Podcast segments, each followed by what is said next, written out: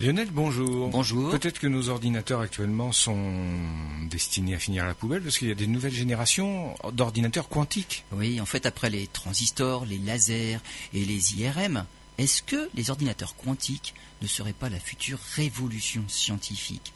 Contrairement à nos ordinateurs classiques qui ne fonctionnent que sur un système d'information et de communication de l'information basé sur un système binaire, hein, la présence ou l'absence de courant par exemple, un ordinateur quantique est théoriquement capable de gérer un nombre d'états bien plus élevé.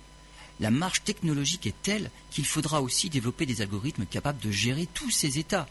Et alors seulement, ils dépasseront la puissance de nos actuels supercalculateurs. Le CEA est dans la course aux ordinateurs quantiques. L'idée est de proposer ce qu'on connaît, de transposer ce qu'on connaît déjà avec les puces au silicium de la technologie CMOS au monde des ordinateurs quantiques. La recherche est à ce point prometteuse que le groupe de recherche du CEA vient de recevoir un financement de 14 millions d'euros de la part de l'Europe pour explorer la voie de l'informatique quantique. Des domaines comme la chimie, la médecine et surtout l'intelligence artificielle pourraient en être révolutionnés.